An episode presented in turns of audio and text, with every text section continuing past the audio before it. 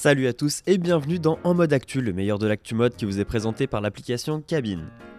Cabine, l'application qui vous permet très facilement et rapidement de demander l'avis de vos amis sur cette paire de chaussures que vous hésitez à acheter ou encore sur cette tenue que vous comptez porter pour le nouvel an.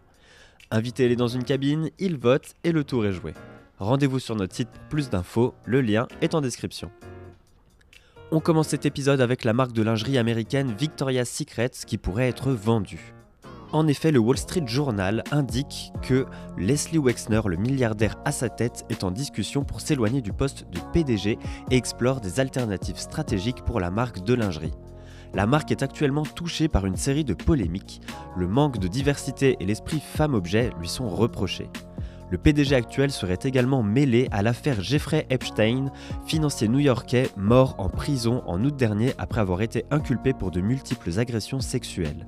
Le conditionnel est d'usage, affaire à suivre. On continue avec Zara qui a pris la décision de supprimer sa ligne TRF. Auparavant nommée Trafaluk, cette catégorie regroupe les produits jeunes de la marque qui sont proposés à des prix plus accessibles. Cette nouvelle décision fait suite à une série d'évolutions de l'esthétique et de l'offre de l'enseigne au cours des derniers mois.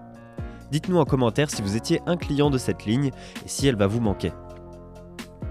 On enchaîne avec HM qui dévoile une collection capsule en collaboration avec la top modèle et photographe Elena Christensen.